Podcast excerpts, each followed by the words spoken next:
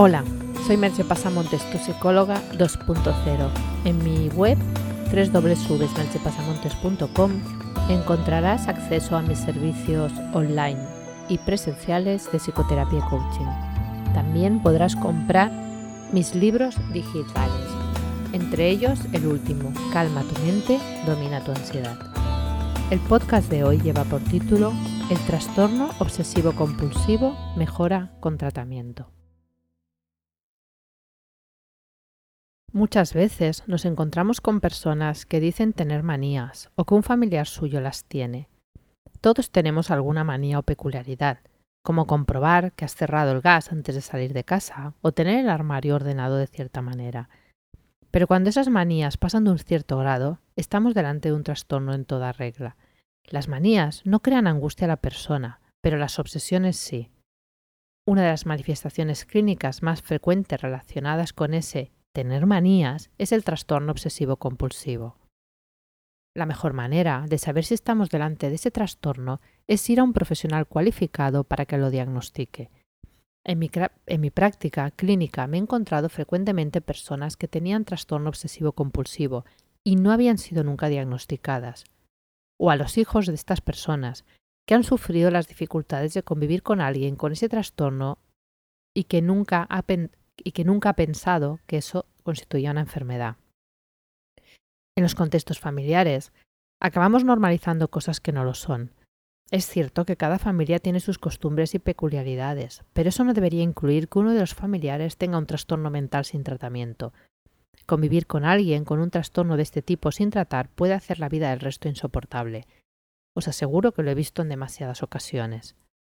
Lo peor del caso es que cuando se lo dices, tanto el familiar como a la persona que lo padece, tienden a negar que eso sea un problema. El ser humano tiene tal capacidad de adaptación que puede acostumbrarse incluso a estar mal. No hablo de los casos más graves que obviamente han tenido que acudir a pedir ayuda, pero sí de casos en que la sintomatología, al no ser tan grave, parece tolerable. Pero en realidad conlleva una enorme cantidad de sufrimiento, tanto para el que lo padece como para los que conviven con él. ¿Qué síntomas te pueden alertar de estar ante un trastorno obsesivo compulsivo? Tener pensamientos o imágenes repetidas sobre muchos temas diferentes, como miedo a los gérmenes, la suciedad, a contagiarse de enfermedades, imágenes de violencia, imágenes o miedo a herir a seres queridos, o actos sexuales no deseados, conflictos con creencias religiosas, una higiene personal excesiva, también la necesidad de tener todo en orden y de controlarlo todo, tener dudas e incertidumbres continuas. También son síntomas realizar los mismos rituales una y otra vez, tales como lavarse las manos, abrir y cerrar puertas o comprobar en repetidas ocasiones si has cerrado la puerta cuando te vas. Repetidas no me refiero una vez o dos, sino diez, doce. Contar, ir contando en voz alta o por dentro, ir contando coches, ir contando matrículas, ir contando personas que llevan una chaqueta verde, lo que sea. Tocar madera, decir una palabra, retenerte que repetir una palabra o varias palabras internamente, guardar artículos innecesarios pero que piensan que te dan suerte o algo por el estilo, repetir los mismos pasos una y otra vez. Algunas personas no realizan rituales conductuales, y entonces se quedan en procesos de pensamiento repetitivos. Ante un pensamiento de los que os dije antes, como miedo a los gérmenes, a contagiarse, a herir a seres queridos, a que a un ser querido le pase algo, la persona se repite una serie de, frases o, de consignas mentales con las que intenta evitar que eso que ha pensado suceda. De algún modo es tener pensamientos y comportamientos indeseados que no se pueden controlar.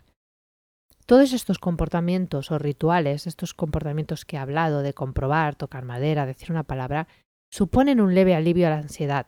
En el primera instancia suponen un leve alivio a la ansiedad, pero luego no solucionan el problema. Y es frecuente que se pase por lo menos una hora al día, si hacemos un cómputo general, con estos pensamientos o rituales, lo que causa mucha angustia e interfiere con la vida cotidiana. ¿Cuál es la buena noticia? Que puede tratarse. Existen varias líneas de tratamiento que resultan efectivas por sí solas o realizando una combinación de ellas. Yo he tratado bastantes personas con trastorno obsesivo compulsivo con muy buenos resultados. Los tratamientos que he utilizado son la terapia cognitivo-conductual, el mindfulness adaptado a este trastorno y apoyo farmacológico supervisado por un psiquiatra.